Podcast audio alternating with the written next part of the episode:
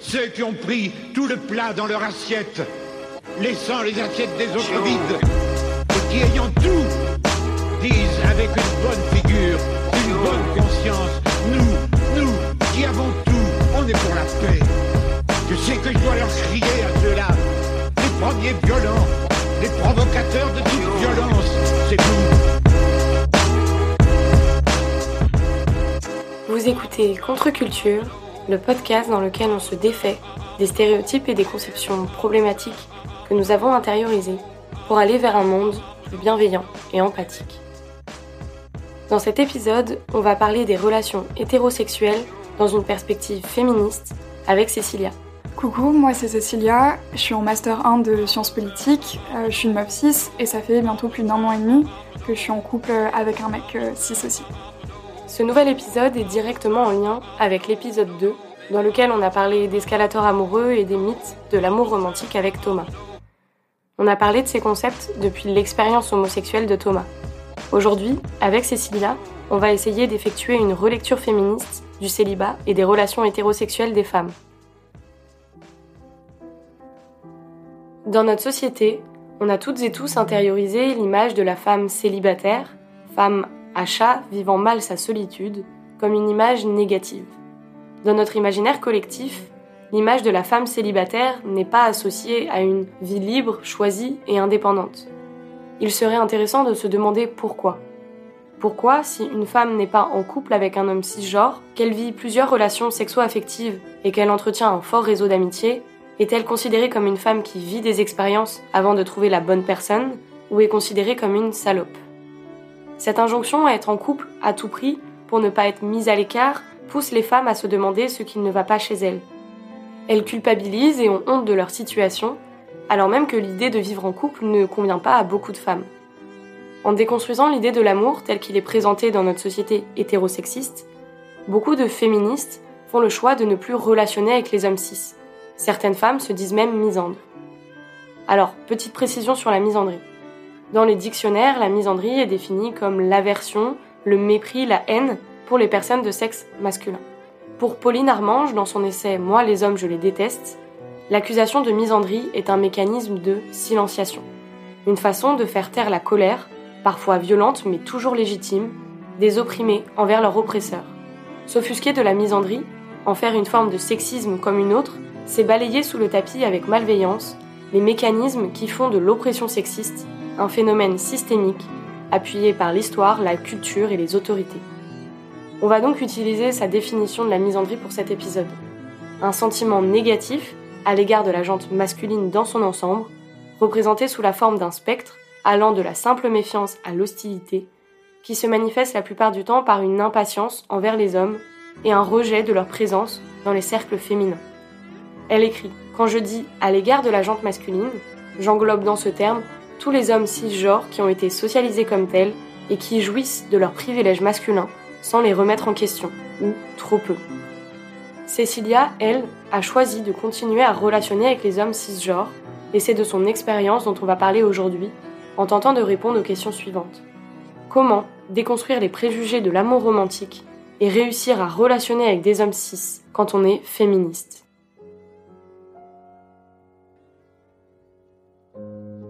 Pour répondre à cette question, on va d'abord s'intéresser au fait d'être socialisé comme femme dans un monde dominé par les hommes.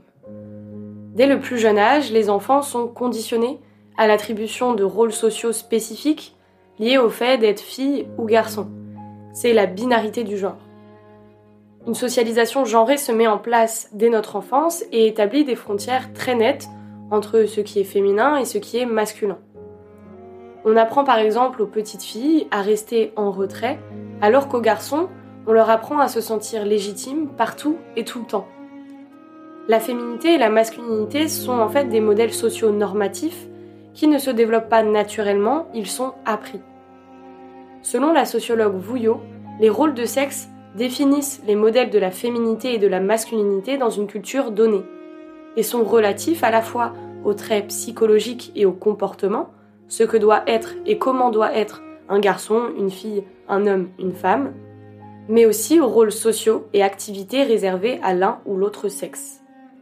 Effectivement, l'identité de genre renvoie principalement à la connaissance que l'individu a de son appartenance à un sexe, en fonction duquel il va développer et acquérir les modèles de comportement typiques d'un sexe. Les jeunes, filles ou garçons, se sentent contraintes, pour être acceptées socialement, de se conformer à ces normes liées au genre, car la non-conformité à ces stéréotypes peut mener à un rejet de la part de leur père. Elles vont donc adapter leur expression de genre. L'intégration des stéréotypes de genre associés à cette binarité va avoir pour conséquence de renforcer les inégalités dans les relations filles-garçons, mais va également influencer les relations sociales des hommes et des femmes, les relations de couple hétérosexuels et également l'image de soi. Les femmes vont donc intérioriser dès leur plus jeune âge l'importance et la nécessité d'être en couple avec un homme fort, courageux, indépendant et charismatique. Donc du coup, ouais, quand j'étais petite, j'ai effectivement senti, je pense très tôt en fait, une différence. Et euh, je pense que en fait, ma féminité et la manière dont je me percevais en tant que femme dans l'espace, elle s'est aussi construite avec le temps. Parce que c'est vrai que j'avais pas l'impression quand j'étais petite de correspondre principalement à des codes qui étaient très féminins. Euh, j'étais pas particulièrement douce, J'étais pas timide, je pense que je prenais beaucoup d'espace, je courais partout et j'avais, je pense, des comportements qui pouvaient être qualifiés quelque part de correspondants, entre guillemets, à ce qu'on attendait euh, d'un petit garçon. Je pense que c'est au fur et à mesure, en grandissant, que j'ai commencé à me rentrer petit à petit dans ces cases, que je pense qu'effectivement l'espace, que ce soit dans ma classe, dans la cour de récré, était principalement pris par euh, des hommes. Et c'est vrai que c'est, je pense, quelque chose qui s'est construit en fait un peu avec le temps. Je pense que c'est aussi lié au fait que euh, j'avais une mère qui était quand même relativement politisée et qui était féministe et j'ai eu la chance d'avoir un modèle parental qui était genré. Je pense que ma mère a pris énormément de charge mentale, euh, mais j'avais aussi un père qui était très investi et qui me, j'ai l'impression, ne transmettait pas particulièrement des codes et des attentes qui étaient euh, typiquement féminines. Je pense qu'il y avait une sorte de dualité un peu entre bah, ce que j'ai compris de ce qu'on attendait de moi en tant que femme et la manière dont j'appréhendais en fait euh, mes contacts sociaux, etc. en fait, pour moi, c'est vraiment quelque chose qui s'est construit avec le temps, comme je le disais, et que c'est pas euh, petit à petit, j'ai rentré dans des codes qui étaient féminins, c'est-à-dire que euh, j'avais une sorte de timidité, j'ai commencé à moins prendre l'espace, à traîner plus avec des petites filles dans la cour de récré et me conformer en fait à ce qu'on attendait de moi. Et c'est vrai que parfois j'ai l'impression qu'il y avait un peu une fracture entre ce que je voulais faire et euh, bah, le champ des possibles pour moi sans pour autant forcément avoir de regard en mode c'est un garçon manqué ou euh, des choses comme ça. Et je pense que c'était vraiment entre guillemets le choix de la simplicité et surtout le choix de la non-souffrance, c'est-à-dire bah, d'essayer de rentrer dans ces écoles-là. Et parce que en fait, je pense que j'ai compris très tôt aussi que quelque part ça simplifierait ma vie parce que j'aurais pas de stigmate qui est associé à ça et ça me... tu rentres dans des codes, euh, tu les intériorises et quelque part avec le temps ça devient presque facile en fait. En grandissant, les femmes vont évoluer dans un monde dominé par les hommes, dans lequel les hommes sont des sujets, alors que les femmes sont des objets. Les femmes vont inconsciemment intérioriser tout un ensemble de codes renvoyant à ce qui est considéré comme féminin, et vont être perçues comme des objets sexuels. Dans nos sociétés patriarcales, les femmes sont constamment confrontées au regard masculin, et notamment au panoptisme patriarcal. Alors on va s'attarder un petit peu sur ce concept de panoptisme patriarcal qui est vraiment très intéressant. Le panoptique, c'est en fait un mode d'architecture carcérale qui a été inventé par Jérémy et Samuel Bentham. Dans ce mode d'architecture, le gardien est dans la tour centrale et peut voir les prisonniers sans être vu. Les prisonniers ne savent donc pas réellement quand ils sont surveillés et agissent comme s'ils étaient en permanence surveillés. Le panoptisme patriarcal correspond au fait que les femmes et les personnes perçues comme femmes ont intégré l'idée que le patriarcat surveillait en permanence leur corps, leur comportement, leur tenue vestimentaire, etc. Cette surveillance va être intériorisée par les femmes et va influencer la manière dont elles vont se comporter. Prenons un exemple pour bien comprendre ce concept. L'espace public est, dans nos sociétés patriarcales, réservé aux hommes cisgenres. Donc le fait d'être une femme et d'être présent dans cet espace va représenter un risque. Pour limiter ce risque et répondre à ce sentiment d'insécurité, les femmes vont adapter leurs choix concernant leurs vêtements, leur heure de sortie, la vitesse de leur marche, etc. Donc ce concept nous montre comment le patriarcat est pour les femmes et les personnes perçues comme femmes une réelle prison qui les enferme dans leur propre corps. Leur choix va dépendre de ce regard masculin intériorisé qui est tellement ancré profondément dans leur corps qu'il n'est même plus perceptible par elles. Je pense que très tôt, en fait, j'ai compris effectivement qu'on a posé un regard sur moi qui n'était pas forcément euh, celui auquel je m'attendais et qui était un regard qui était masculin et aussi que j'avais intériorisé. Euh, c'est-à-dire que par exemple, je sais que euh, pour aller au lycée, je mettais pas forcément de jupe, je mettais pas de shorts, je mettais pas de trucs courts, parce que si mes parents m'avaient toujours répété de manière de juste du sexisme intériorisé qu'il fallait aller à l'école comme on va au travail, c'est-à-dire dans une tenue qui était entre guillemets convenable. Et donc inconsciemment, j'ai appris que le fait de porter une jupe ou des trucs courts, c'était pas forcément ce qui était en fait euh, bien vu ou que c'était pas élégant ou des choses comme ça, et qui au fond est quelque chose qui n'a pas de sens. Et c'est juste parce que en fait, j'ai juste intériorisé le regard masculin qu'on portait sur moi. Et ce qui a, je pense, profondément en fait euh, impacté la manière dont euh, je me déplace, dont je m'habille, et chacun de, des petits comportements qu'on pense en fait naturels. Et avec le temps, c'était quelque chose qui était inconscient, par exemple, au lycée, parce que j'avais pas forcément les mots pour expliquer ça. Je savais pas ce que c'était le male gaze ou des choses comme ça. Et en grandissant et en acquérant, entre guillemets, euh, une sorte de culture politique et féministe, j'ai appris bah, que c'était ça, que j'avais pas à me blâmer ou que c'était juste en fait du sexisme intériorisé. Et euh, ce qui m'a étonné en fait, c'est que même maintenant en fait, malgré la conscience que j'ai de ça, parfois je suis juste en fait, j'ai pas envie de, de, me faire chier. Et je pense notamment à la dernière fois, c'était euh, la période il était super chaud en juin, il faisait 30 degrés et je voulais sortir sans soutif pour aller au taf parce qu'en fait c'est euh, tu transpires, t'es pas bien, c'est super chiant. En fait, je me suis dit non parce que j'allais faire 45 minutes de métro, j'avais absolument pas envie de me prendre de réflexion, j'avais surtout pas aussi envie de me prendre des réflexions de mon employeur. Et c'était un jour où j'avais pas envie de me battre sur ça. C'est-à-dire, j'avais pas envie d'avoir des regards appuyés, j'avais pas envie d'avoir de réflexion, et juste, j'ai lâché prise et je me suis dit, c'est bon, genre, je capitule, je mets ça. Et euh, je pense qu'en fait, c'est quelque chose qui perdure énormément. Et l'intériorisation, elle est telle que même en en étant conscient, en fait, on n'arrive pas à s'en détacher parce qu'il y a un rappel permanent de la société et des hommes sur le corps que tu as. Ce regard masculin intériorisé va vraiment influencer le comportement des femmes.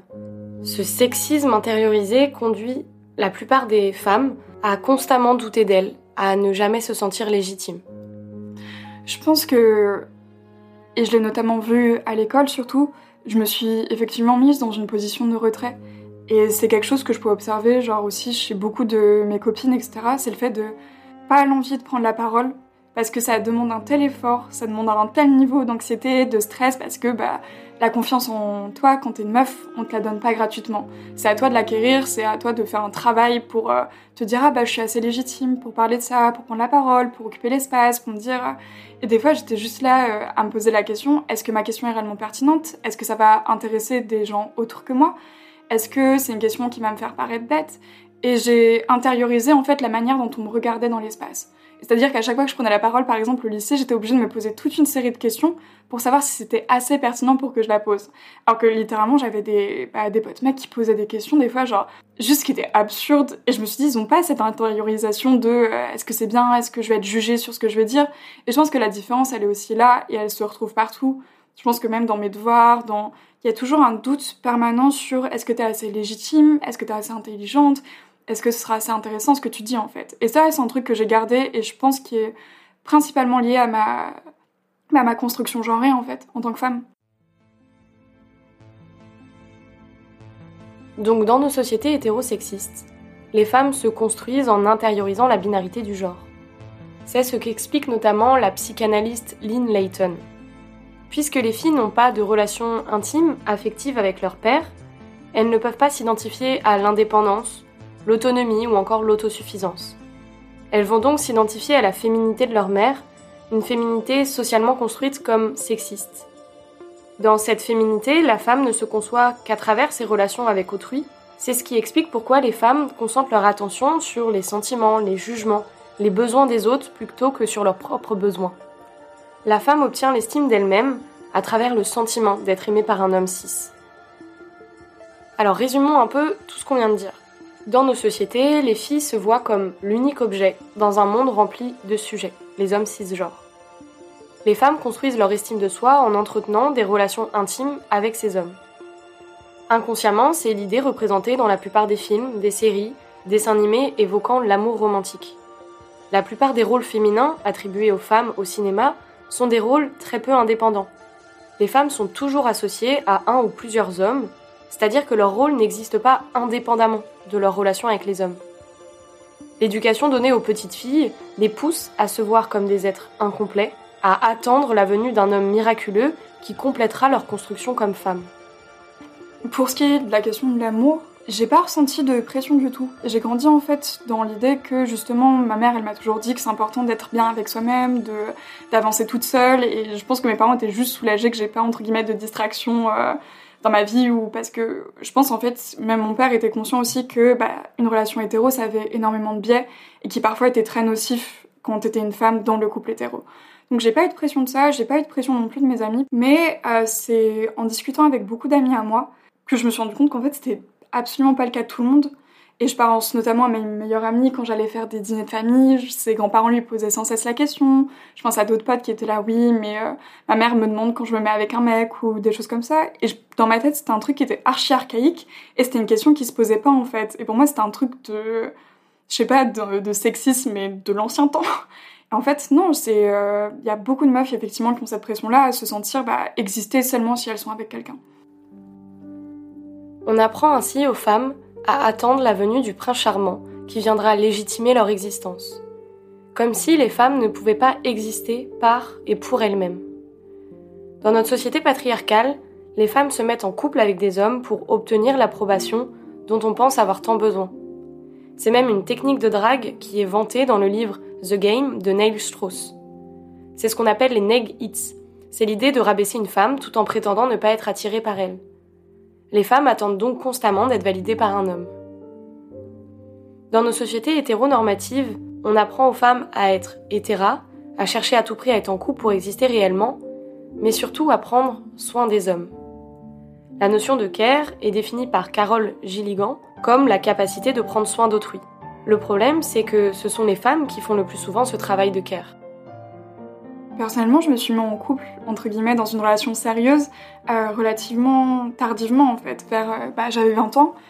Et euh, je pense qu'en fait c'est très lié au fait que j'ai été politisée très jeune. Dès le lycée en fait j'ai compris qu'il y avait énormément de biais dans les relations hétéro. Et même si j'ai grandi avec beaucoup de modèles, c'est vrai que dans ma famille il y a beaucoup de représentations de personnes appartenant à la communauté LGBT ou c'était pas mon seul modèle et j'ai une famille qui est relativement inclusive le fait que je me mette en couple tardivement, c'était très lié au fait que j'avais une appréhension énorme euh, du fait d'avoir une charge mentale supplémentaire, d'avoir à relationner en fait avec un homme et tous les biais que ça implique, la charge mentale, le people pleasing, le fait de toujours être dans, en fait, dans un truc, un schéma fermé qui me convenait pas. Et c'est vrai que j'ai attendu longtemps parce que j'ai l'impression que je trouverais jamais ça, une relation saine en étant dans une relation hétéro. Et euh, c'est vrai que ça a mis du temps, ça j'ai eu aussi beaucoup d'appréhension au début de ma relation parce que j'étais là genre très stressée en fait parce parce que euh, j'avais entendu beaucoup d'amis qui étaient euh, dans, des, dans une souffrance pas possible en fait dans ce genre de relation. J'avais c'est une très grosse appréhension en fait pour être honnête de l'anxiété. C'était pas naturel pour moi. Ça a été vraiment un travail de faire confiance à quelqu'un, se rendre compte qu'en fait bah, les biais de genre ils existent mais qu'ils ont pas à bouffer ta relation non plus et que quand t'es avec une personne qui réfléchit, qui est déconstruite et qui essaye justement de questionner ça, bah en fait c'est pas non plus la fin du monde en fait et tout peut très bien se passer tout en étant dans une relation hétéro. Pour que certains, c'est-à-dire les hommes cisgenres, blancs, riches et ambitieux, soient autonomes, il faut que d'autres personnes assurent les conditions nécessaires à cette autonomie. Toute notre société s'articule autour de ce principe moral qui affecte les femmes, l'esprit de sacrifice. Il exige non seulement des femmes qu'elles assument seules les pratiques de soins, mais aussi qu'elles renoncent à leurs propres besoins et à leurs propres droits et intérêts. Mais cette activité de care a d'autant plus été invisibilisée qu'elle a toujours été assignée à des êtres subalternes sans cesse disqualifiés, les femmes, les colonisés, les immigrés, les pauvres. Même l'apparition de l'hôpital moderne s'est faite avec l'exclusion du savoir de certaines femmes, notamment les guérisseuses ou les accoucheuses, au nom justement d'une science médicale héroïque réservée aux seuls hommes cisgenres. Nos sociétés sont donc très paradoxales. Elles prônent l'autonomie comme une valeur centrale, tout en organisant la dépendance des femmes à la réalisation de l'autonomie des autres, et tout en disqualifiant ce travail de soins indispensable. Les femmes sont donc socialisées à assurer ce travail de care en permanence, un travail qui est déjà non reconnu, mais qui devrait aussi être effectué par les hommes. Euh, moi, avant de me mettre, euh, comme je disais, en fait, j'avais beaucoup d'appréhension à l'idée de la forme de couple, etc., hétérosexuel.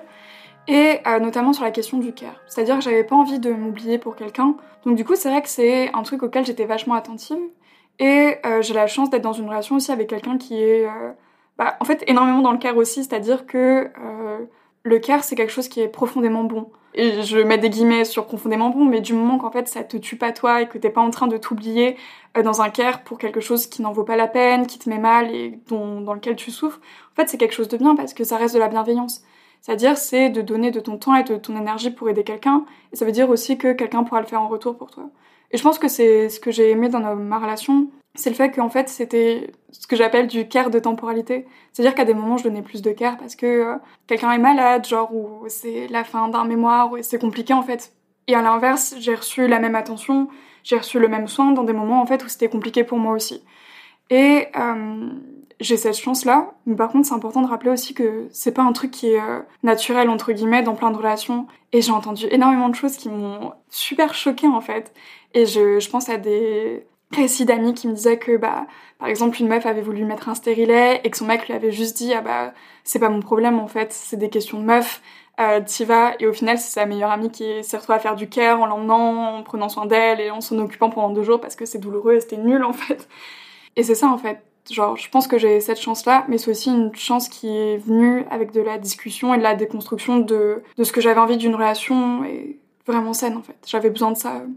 Pour moi, le care, il devrait pas être. Euh, c'est quelque chose de bien, parce que, encore une fois, c'est de la bienveillance. Et tu peux pas vivre, je pense, sans euh, faire attention aux gens autour de toi. Et euh, par contre, le problème, c'est que quand le care est l'objet que d'une personne dans le couple, forcément, ça crée un déséquilibre, et c'est souvent un déséquilibre qui est au dépit de la meuf. Je pense que si les hommes réussissent aussi principalement dans la société, c'est parce qu'il y a tout un système de liens et de soutien féminin en fait, qui sont là pour que eux puissent avoir le temps, l'énergie et la santé mentale pour briller. Et je pense que genre les mecs devraient juste parfois apprendre à pas uniquement se reposer sur leurs copines.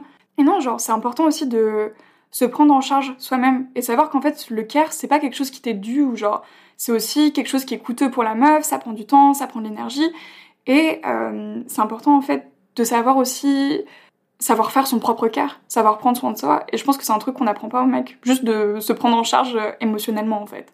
Et au bout d'un moment, genre, euh, si tu vas mal et que tu te rends compte que bah, la personne avec qui t'es, elle a pas les épaules pour supporter ça, elle a pas le temps, elle a pas l'énergie, elle a pas envie, c'est important aussi d'en discuter avec tes potes, d'aller voir un psy, de juste en fait être responsable sur la manière aussi dont tu gères ta santé mentale.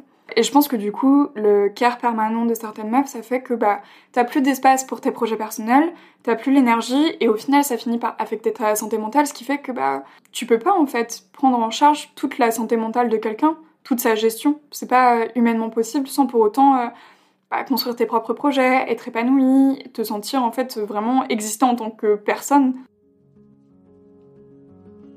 Donc on a vu qu'une réelle injonction au couple pèse sur les femmes, une injonction qui crée un réel mal-être chez elles, les mène souvent à se mettre en couple avec des personnes qui ne leur conviennent pas et à s'épuiser dans des relations dans lesquelles elles font du care en permanence.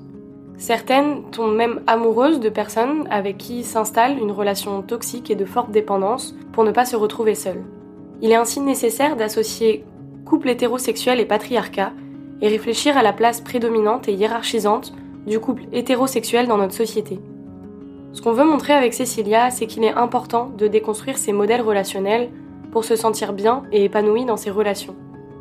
Cela veut dire que c'est ok d'être hétéra et de relationner avec des hommes cis, que ce soit dans un couple exclusif ou libre, mais que c'est tout aussi ok d'être misandre et de refuser de relationner avec eux. Je pense que l'essentiel en fait c'est d'être conscient aussi de certaines choses. Quand on, est, grandit dans une société dans laquelle effectivement euh, l'exclusivité c'est un peu le truc euh, qui guide toute relation, il y a une espèce de contrat amoureux, si on est amoureux on va voir personne d'autre. Et je pense que c'est pas quelque chose de mal foncièrement. Si on se sent bien là-dedans, il n'y a pas de problème à ça. L'essentiel pour moi c'est de le déconstruire et de savoir que c'est pas naturel en fait. Et que si en tant que meuf, par exemple, t'as des désirs de relations libres, ou même en tant que mec, juste de se dire, bah, c'est légitime aussi, et c'est pas parce qu'on grandit avec ce modèle-là que c'est forcément le meilleur et, et celui qu'on doit suivre. Je pense que le principal, c'est de s'écouter, d'essayer sans cesse de questionner les choses, et de se faire confiance aussi. En réalité, le patriarcat perdure dans notre société parce qu'il se nourrit des relations amoureuses entre les hommes et les femmes. Selon Anna Jonas Dottir, par l'amour, les femmes et les hommes se créent mutuellement. Mais cette relation est évidemment inégalitaire dans nos sociétés patriarcales. Les relations hétérosexuelles reposent, dans la grande majorité des cas, sur une relation d'exploitation, dans laquelle les hommes abusent de la force de l'amour des femmes. Cette force procure puissance et bonheur aux hommes, leur permet de réussir, de briller socialement, elle leur procure en fait les ressources dont ils tirent profit pour dominer dans la sphère publique. C'est tout ce qu'on a évoqué avec la notion de care. Au contraire, les forces existentielles des femmes se retrouvent aliénées dans leur relation amoureuse avec les hommes cisgenres. Pour bien comprendre cette idée, Jonas de Tyr divise l'amour en deux états, le care et l'extase. Dans notre société patriarcale, les femmes expriment l'amour via un travail de soin, de care, tandis que les hommes l'expriment via l'extase. Alors il est réellement important de se demander comment faire pour continuer de relationner avec les hommes cis en tant qu'hétéra, tout en sortant de ces cadres pour ne pas faire perdurer le patriarcat. Avec Cécilia, on ne prétend pas avoir trouvé la solution. On aimerait juste partager avec vous nos réflexions, notamment sur la nécessité supposée du couple hétérosexuel. Je pense que c'est important aussi d'être conscient parfois des schémas intériorisés et toujours les questionner et de, aussi de pas se dire que c'est ton couple qui va te sauver ou vers lequel tu as forcément envie de tout donner. Genre, ça peut être archissant de le faire si t'en as envie, si tu le sens, si t'es bien. Mais c'est important aussi, je pense, de pas s'oublier dans la relation, aussi de nourrir euh, les choses qui te sont importantes, que ce soit tes amis, ta famille, tes passions, etc. Et de juste aussi trouver le juste milieu et ce qui te rend vraiment heureuse là-dedans, en fait. Et euh, faut pas blâmer aussi les personnes qui tâtonnent en couple parce que c'est forcément compliqué.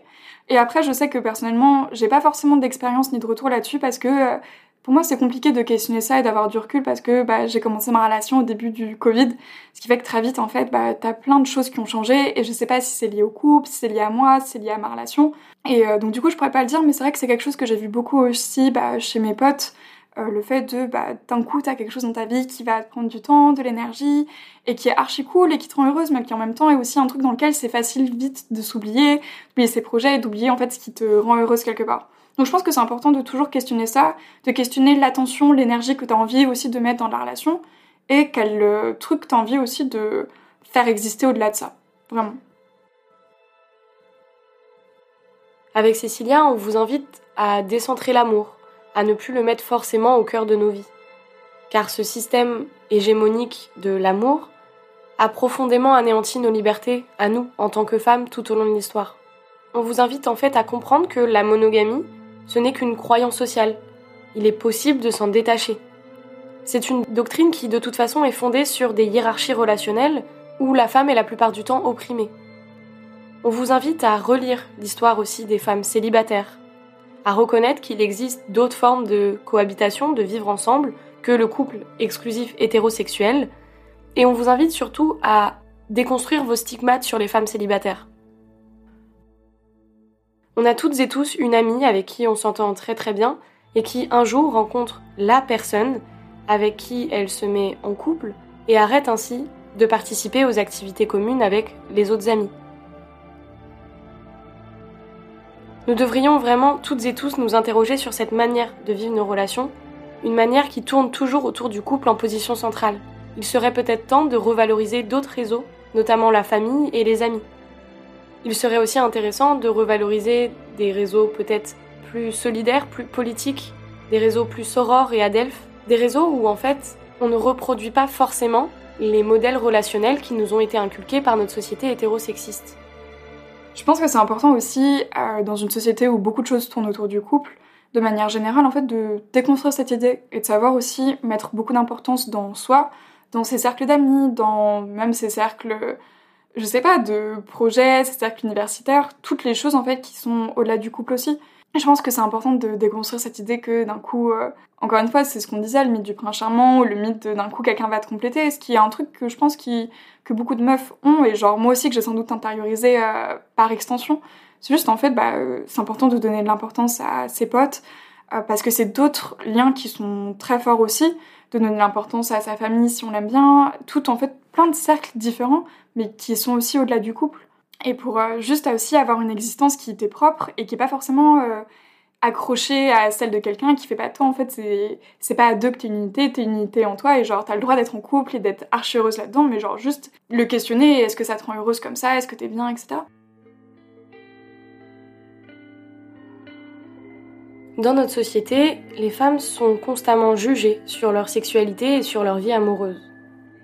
Elles se retrouvent toujours entre deux stigmates qui les oppressent, le stigmate de la Vierge et le stigmate de la salope. Randall Collins affirme que dans notre société, le fait de vivre en couple hétérosexuel accorderait à l'homme le droit de propriété sur le corps de sa femme. Cela constituerait même le noyau du couple. Historiquement, avant l'introduction du mariage par amour, le mariage était arrangé par les familles et reposait sur un accord financier. Le droit de propriété de l'homme sur le corps de la femme y constituait un élément important. En fait, les hommes contrôlaient l'argent, donc si les femmes souhaitaient mener une vie euh, confortable, il leur fallait épouser un homme aisé. Mais pour que les hommes acceptent à leur tour de se marier avec une femme, il fallait nécessairement une monnaie d'échange. Et c'est devenu le sexe. Voilà pourquoi il était très important pour les femmes de rester vierges. C'était la seule manière de trouver un homme pour se marier. On comprend ici comment le concept de virginité est un concept patriarcal. Un concept qui a servi, et sert encore aujourd'hui, à maintenir l'ordre social établi. Ces concepts montrent comment les normes établies dans notre société hétérosexiste nous conduisent à avoir une image négative de la femme célibataire, couchant à droite à gauche, ayant donc une vie sexuelle épanouie, et sortant de ses cadres. Elle est perçue comme une salope car ne répondant pas aux normes imposées. Mais en même temps, une femme qui reste vierge se retrouve elle aussi stigmatisée. On la voit comme la femme qui n'a pas encore trouvé la bonne personne, qui est coincée, etc. Les femmes doivent donc jongler en permanence entre ces deux stigmates. Elles sont en permanence jugées sur la manière dont elles vivent leur sexualité et leurs relations amoureuses. Euh, je pense aussi qu'il y a un truc euh, qui est, important de voir, c'est qu'il y a plein de schémas qui se retrouvent dans le couple, euh, mais qui sont aussi juste des schémas sociétaux et qui vont être exacerbés par le fait d'être euh, bah, dans une relation en fait, parce que tu partages un lien d'amitié avec quelqu'un, d'intimité pardon, avec quelqu'un qui sera un peu plus fort. Et c'est des trucs qu'on retrouve partout dans la société en fait, la construction genrée. Par exemple, si t'es une meuf qui a plein de relations sexuelles, qui entre guillemets a une sexualité qui est active, qu'on pourrait presque qualifier entre guillemets, bah, c'est des codes qui sont masculins en fait de sexualité, de beaucoup de partenaires, ou épanouis là-dedans, ou se pose pas forcément, se questionne beaucoup, etc. Et euh, t'as la meuf aussi, presque virginale, qui va aussi avoir un stigmate. Et euh, il y a beaucoup, en fait, d'attentes envers les meufs qui sont inatteignables.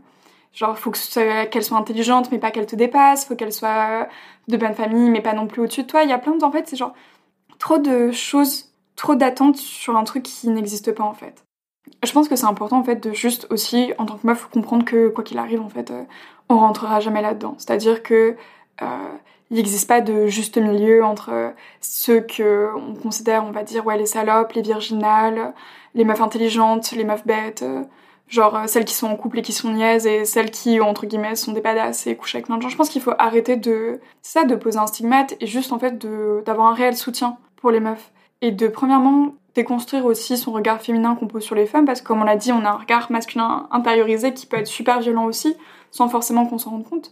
Et juste c'est ça, genre, quel que soit le choix de la meuf, juste en fait d'accompagner les meufs sans jugement, de les soutenir dans leur choix, de faire en sorte qu'en fait, juste on se sente toutes bien et soutenues aussi. Parce que c'est pas quelque chose qui est donné gratuitement en fait quand t'es une meuf le soutien. En fait, tout est ok. Vivez vos relations amoureuses comme vous voulez tant que vous les déconstruisez avec vos partenaires amoureux amoureuses et réfléchissez au comportement que vous avez intériorisé. De toute façon, sans une véritable réflexion féministe sur la manière dont nous vivons nos relations hétérosexuelles, nous continuerons à reproduire des modèles qui ne fonctionnent pas et surtout qui nous violentent. On vous invite à revoir la conception que vous avez de vos relations, à décentrer la monogamie, à vous interroger sur cette manière qu'on a toutes et tous de placer les relations hétérosexuelles dans une position vraiment centrale. On pourrait peut-être imaginer vivre non plus avec son partenaire amoureux amoureuse, mais avec plusieurs amis, ou peut-être à vivre seul, mais en entretenant un fort réseau d'amitié. On vous invite vraiment à un changement de paradigme qui ne sera possible que si le regard qu'on pose sur les femmes et sur nous-mêmes change. Tant qu'une femme célibataire qui vit seule sera stigmatisée et se sentira mise à l'écart, tant qu'on critiquera la manière dont les femmes vivent leur sexualité et leurs relations amoureuses, il ne sera pas possible d'imaginer vivre des relations vraiment bienveillantes et égalitaires qui conviennent aux femmes. Pour moi, il y a une approche politique à avoir qui est celle, effectivement, genre, euh, quand tu relationnes, quel que soit ton type de relation, amicale, familiale, etc., avec des hommes, bah, t'as ces biais-là qui font que forcément tu vas être dans une situation, bah, ça reste en fait des personnes qui sont dominantes dans la société. Après, genre, euh, juste en fait, euh, c'est important aussi d'avoir ce que j'appelle la bienveillance politique, entre guillemets. Genre, t'es une meuf, t'es bien avec un mec, genre, votre relation, elle est saine, et vous discutez, par exemple, s'il y a des, vous ressentez des biais genrés dans votre relation, etc. Au final, enfin, je pense que c'est important aussi de mettre un peu à distance la politique parfois, toujours l'avoir euh, sous le coude en se disant bah je questionne ma relation avec un homme, je me repose pas sur les acquis, j'essaye vraiment de comprendre ce qui me rend heureuse parce que j'ai pas envie d'une relation qui est toxique ou qui est dictée en fait par euh, une espèce de truc oppressif pour les femmes, mais juste en fait j'ai pas l'impression de particulièrement reproduire des trucs patriarcales dans ma relation parce que euh, c'est aussi je pense très politique de savoir ce qui nous fait du bien en tant que meuf et d'arrêter aussi de se mettre énormément de pression. C'est-à-dire, je suis féministe, je suis politisée, genre je sors menard trash euh, toutes les deux minutes, et pourtant, genre, euh, je suis très bien avec un homme et j'ai pas forcément ces biais-là qui se ressentent dans mon couple. Et je pense que c'est important aussi de penser en tant que personne et d'essayer de dépasser un peu la conception et de se dire, bah, je suis consciente des biais genrés. Après, est-ce que ça me rend heureuse ou pas de relationner avec cette personne? Si la réponse est oui, si c'est pas toxique pour toi, t'as pas à te blâmer d'être en relation avec un homme. Je pense qu'au bout d'un moment, faut aussi lâcher la grappe aux femmes sur ça. Pour ce qui est des meufs qui se disent misandres et qui ont décidé de relationner, d'arrêter de relationner avec des hommes, moi je le comprends. Hein. Genre, euh, parfois je comprends que t'aies pas l'énergie pour te dire, bah, ouais, bah, en fait, peut-être que même si j'ai confiance en cette personne, peut-être qu'il y a des biais qui vont apparaître, je vais pas être heureuse, j'ai la flemme de relationner avec quelqu'un qui, dans la société, est dominant et qui a cette construction sociale-là. Donc je pense que moi, je la pose pas de regard et genre, je le comprends grave en fait. Et euh, c'est normal parfois de juste pas envie de s'imposer en fait ce travail-là parce que ça reste un travail de déconstruction et ça reste un travail qui est chronophage et qui est pas naturel en fait. Forcément, c'est pas gratuit de se poser toutes ces questions et genre ça te fait beaucoup douter. Et, je comprends que genre t'es pas envie en fait. Il y a genre c'est des choix qui sont à respecter, tout comme le choix de se mettre en couple pour une meuf avec un homme. Encore une fois, quand on dit men trash, ça ne veut pas dire que tous les hommes individuellement sont des connards. Mais ça veut dire que les hommes sont socialisés à être des hommes, et c'est en cela qu'ils sont dominants et oppressifs pour les femmes. Il faut dissocier l'analyse structurelle des comportements individuels. Voilà pourquoi il est tout à fait légitime d'être misandre. Comme l'écrit Pauline Armange dans son essai Moi les hommes, je les déteste, tous les hommes ne sont peut-être pas des violeurs, mais quasiment tous les violeurs sont des hommes, et quasiment toutes les femmes ont subi ou subiront des violences de la part des hommes. Il est là le problème. Elle est là l'origine de notre détestation, de notre malaise, de notre méfiance. La misandrie, c'est aussi un appel à la sororité et à l'adelphité. Se dire misandre, c'est aussi une manière de créer une solidarité féminine face aux oppressions une manière de s'écouter et de se soutenir. Pour citer Pauline Armange encore une fois, la détestation des hommes nous ouvre les portes de l'amour pour les femmes et pour nous-mêmes, sous toutes les formes que cela peut prendre. La misandrie est politique, mais elle ne veut pas forcément dire arrêter de relationner avec les hommes cis. Elle permet de politiser et de questionner ces relations pour tenter de construire des relations réellement égalitaires. Je pense qu'il y a une grande différence à, faire aussi entre le fait de, bah, moi c'est ce que je dis, c'est genre euh, structurellement menard trash, et c'est vrai, genre quand t'as une construction d'homme, il y a forcément un moment donné en fait, genre où il y a aussi un biais d'oppression envers les femmes. On vit dans une société qui est profondément sexiste, et euh, bah, structurellement en fait, tout fait que bah, ta construction sociale envers les meufs, elle va être un peu merdique. Après, je pense que la question aussi, c'est celle de... Euh, Juste, ça fait pas toi quelqu'un genre de pas féministe ou je sais pas quoi de relationner avec un homme. Si t'es avec quelqu'un avec qui tu te sens bien, qui respecte tes désirs, dont tu respectes les désirs aussi, il y a une euh, entente mutuelle, il y a un questionnement sur ça et que tu te sens pas genre euh, emprisonné dans un truc qui t'appartient pas, notamment euh, dû à ta construction sociale féminine et dû à sa construction sociale masculine. Je pense qu'en fait, au niveau individuel, il y a aussi quelque chose de très bien à juste savoir que bah, politiquement t'es comme ça, mais ça veut pas dire que t'es pas genre politisé ou que t'es pas assez radical si t'es en couple avec un mec. Pour moi, ma conclusion sur ça, c'est euh, de lâcher, vraiment genre de foutre un peu la paix aux meufs sur leur choix en fait. Juste de les accepter, de les encourager, bien évidemment, mais après je pense que ça se fait aussi juste par la discussion, euh, à se déconstruire. Ouais, t'as pas à être en couple avec un mec pour te sentir entière, t'as pas à relationner dans une relation exclusive, t'as le droit d'être en couple libre, t'as le droit d'avoir plusieurs partenaires, t'as le droit d'être célibataire, sans pour autant qu'on impose un stigmate sur tes choix en fait. Et pour moi, ma conclusion vraiment générale, c'est ça, foutez la paix aux meufs parce que euh, quoi qu'il arrive, il y a des cases et des attentes qui sont tellement grandes à avoir, qui sont absurdes. Au bout d'un moment, stop en fait. Genre, questionnez-vous, mais pas genre si vous sentez que vous êtes heureuse, euh, faites-vous confiance aussi. Ceux qui ont pris tout le plat dans leur assiette, laissant les assiettes des autres vides, et qui ayant tout, disent avec une bonne figure, une bonne conscience, nous, nous, qui avons tout, on est pour la paix. Je sais que je dois leur crier à ceux-là, les premiers violents, les provocateurs de toute violence, c'est vous. Merci à Cécilia pour sa participation dans ce cinquième épisode et merci à vous de nous avoir écoutés. Le prochain épisode de Contre-Culture sera disponible le 18 octobre 2021 sur Apple Podcasts, Spotify et toutes les plateformes de podcasts. N'hésitez pas à nous faire un retour sur ce que vous avez pensé de cet épisode et à aller jeter un coup d'œil au compte Instagram du podcast, at podcast culture.